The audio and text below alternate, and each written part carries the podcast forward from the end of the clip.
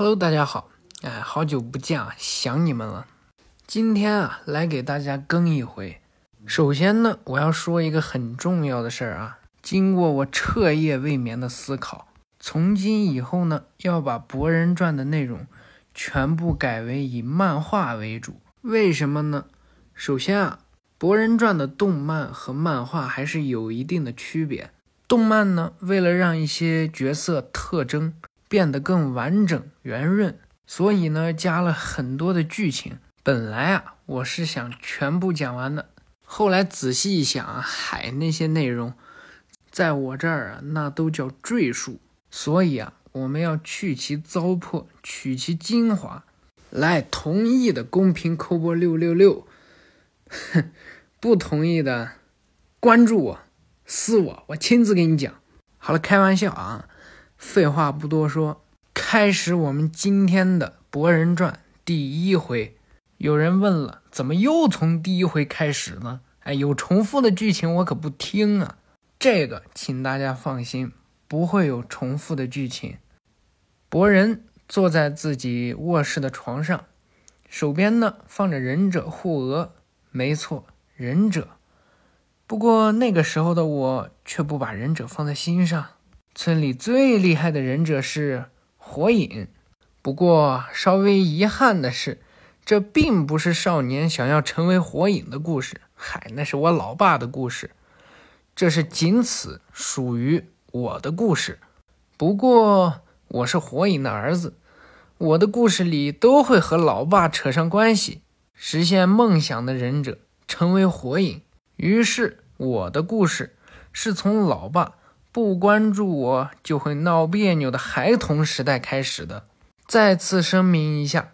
这是属于我的故事，不过只有最开始的一段是属于，呃，老爸和我的故事。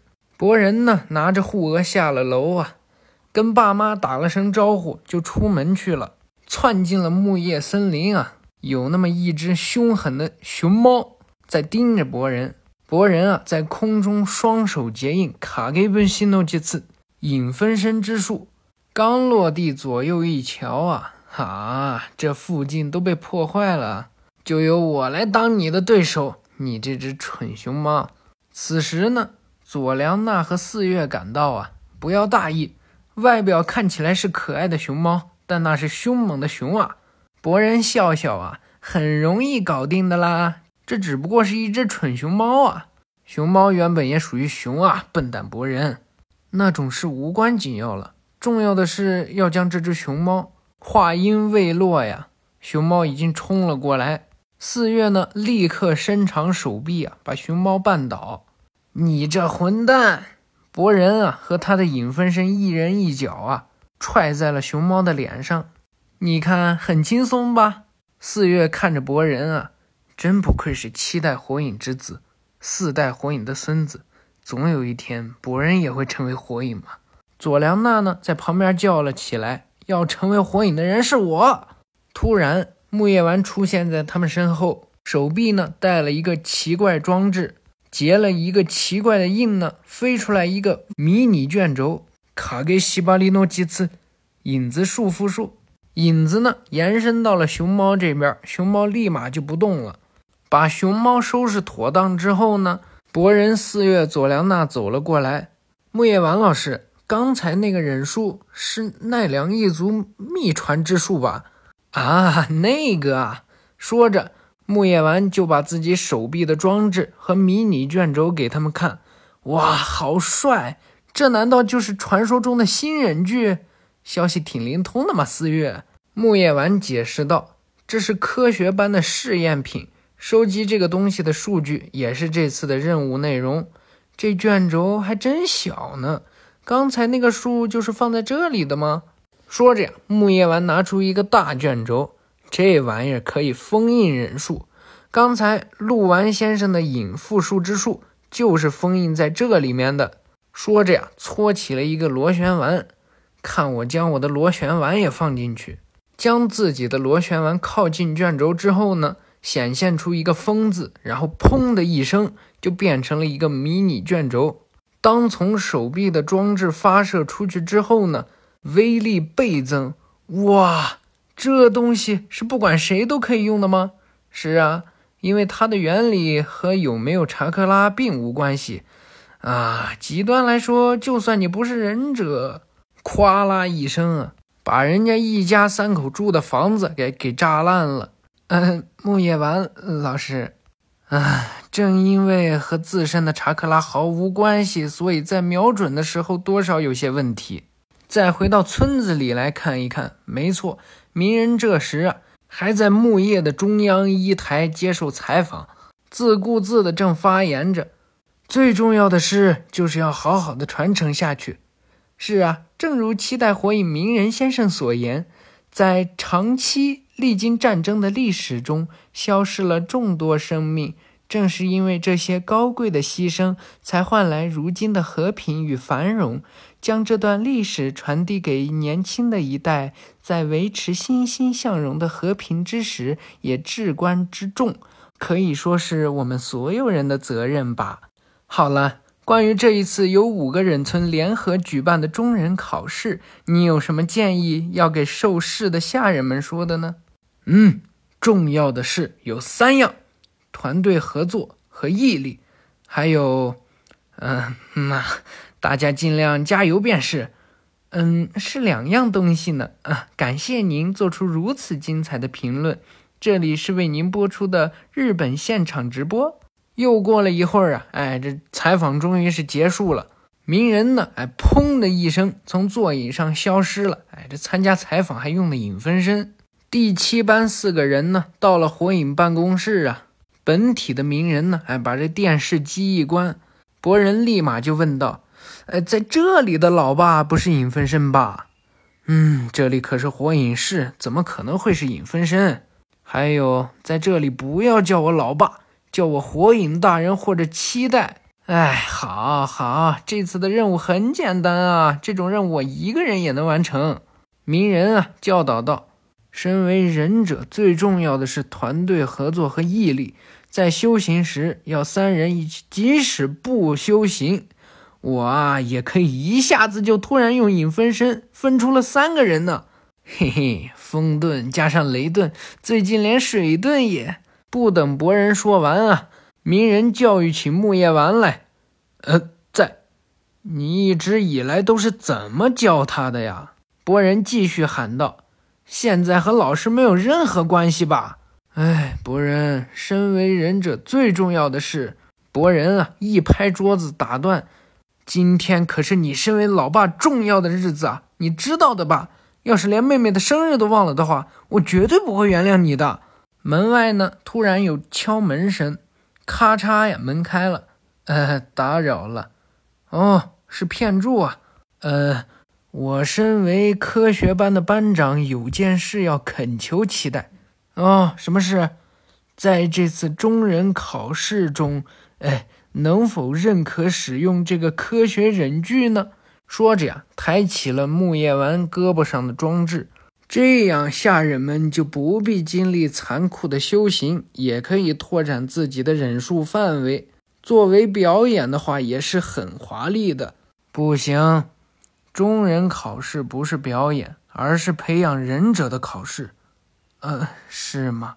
我知道了，打扰你们了。说着呀，走出了火影办公室的同时呢，偷偷的邪笑。博人呢，看着片柱啊，若有所思。现在和老爸所在的那个老土时代已经不同了。木叶丸想叫住博人啊，还没辙。啊，真是的，我本想把中忍考试的申请书交给他的。追上片柱呢，片柱给了博人一片芯片，请收下。一直以来，谢谢大叔了。下回的新作软件也拜托了啊，请您放心。话说，少爷你也参加中忍考试吗？啊？我才不参加呢！哦，那可真是遗憾呢。大家还想见识一下少爷您的实力呢，特别是您的父亲大人。到蒙黄班这边啊，好了，这是本次中忍考试的申请书，都给你们拿来了。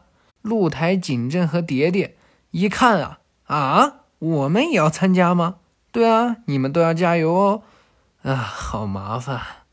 对啊，萌黄老师。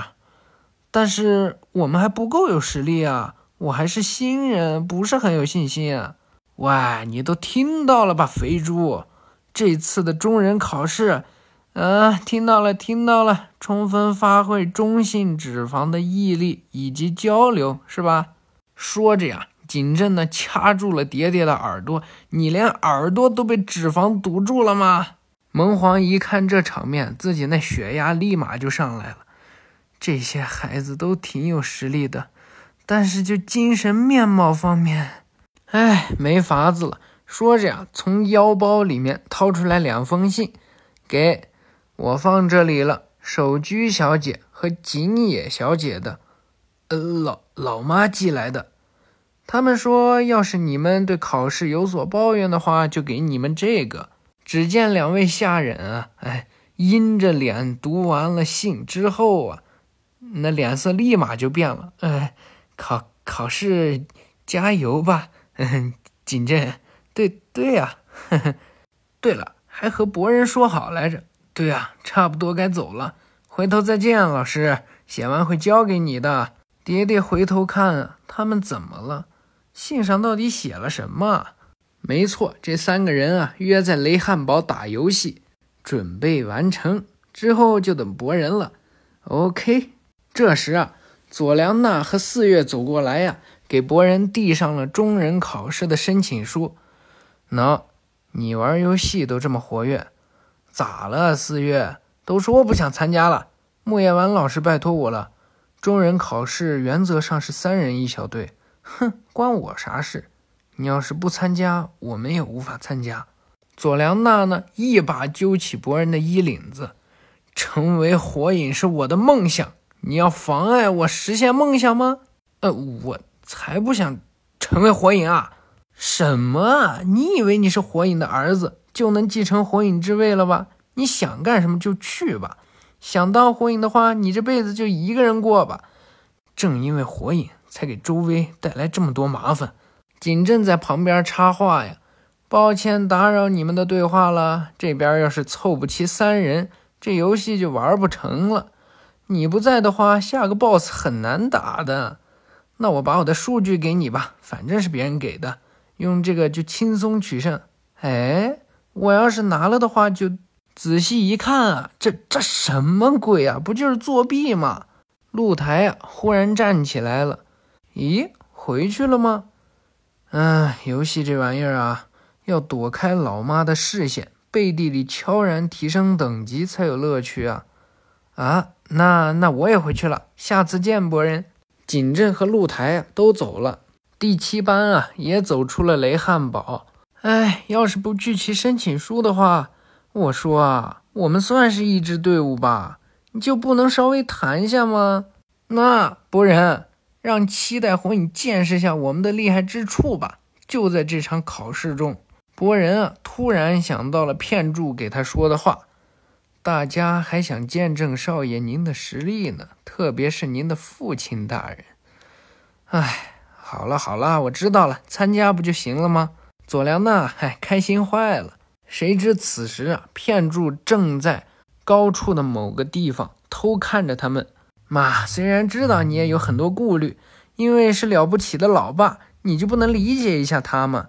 你也不是一样，老爸之前说了，佐助叔叔是另一个火影。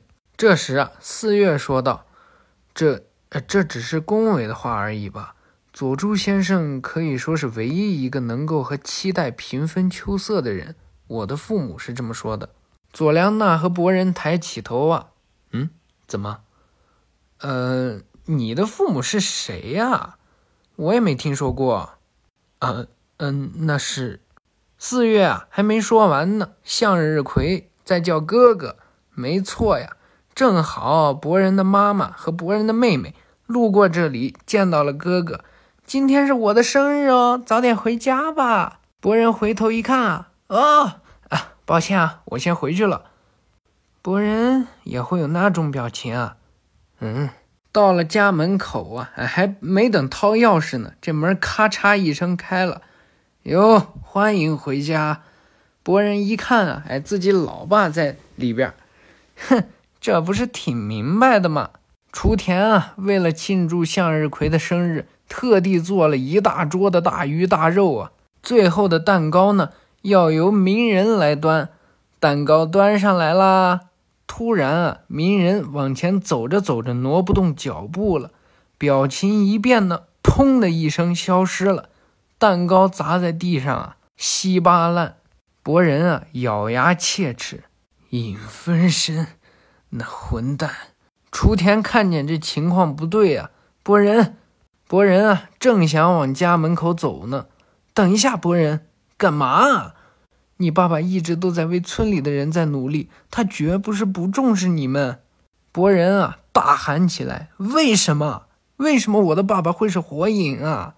一整天就只是坐在桌边装模作样而已吧？这玩意儿谁都可以啊！火影也是有很重要的任务，代代传递，对于村子来说是最重要的存在。那历代火影的孩子也一代代都在继承感激这种无聊的状况吗？”虽说我爷爷也是火影，但在老爸还小的时候，爷爷就已经不在这世上了吧？这样，连父子之间这种愉快的生活，老爸也就一直都不知道了吧？这样的话，火影的父母从一开始就不在的话，会好些吧？雏田啊，听博人说这样的话，流下了眼泪。博人的心呢，立马就软了。确实，在这重要的一天，爸爸不在的话，会很寂寞。但你和你爸爸那个时候不一样，至少你还有爸爸。我我就算了，只是博人呢，默默地走回了自己的房间啊。鸣人呢，瘫坐在火影办公室上，啊，搞砸了吗？文件啊，散落一地。陆完呢，冲了进来，喂，怎么了？原来呀，是鸣人工作太过劳累。啊，陆完，你太逞强了。后面的我来收拾，回去休息吧。博人呢，在老爸的书房看见了他和以前朋友的照片，还看到了老爸小时候穿的衣服，真脏，都破破烂烂的了。一气之下呀，把这鸣人的旧衣服给扔出了窗外去，真老土！叮咚，门铃一响啊，博人立马冲出去，难道是老爸回来了？刚把门打开呀，一拳就打了上去，啪！对方啊，一手接住，博人定睛一看啊，是鸣人的儿子，名字是……啊，对，对不起，我还以为是我爸爸。漩漩涡博人，雏田啊，走过来一看，难道你是佐助？啊，鸣人在吗？嗯，可能还在会议室里。博人啊，定睛一看，难道这个人就是老爸的对手吗？好帅呀！是吗？打扰了。佐助说着呀，就往火影办公室走去。刚走到转角呢，就看见鸣人这旧衣服。抬头一看啊，又看见了博人家二楼，哎，那窗户开着呢。已经是半夜两点钟啊。鸣人累得够呛，收拾完最后的文件，准备回家了。突然啊，这门咵嚓打开呀，佐助顺手扔给鸣人一个卷轴。这是从辉夜城带来的特产，嘿嘿。佐助看完卷轴之后呢，原来如此，不知道上面写的是什么，有种不祥的预感。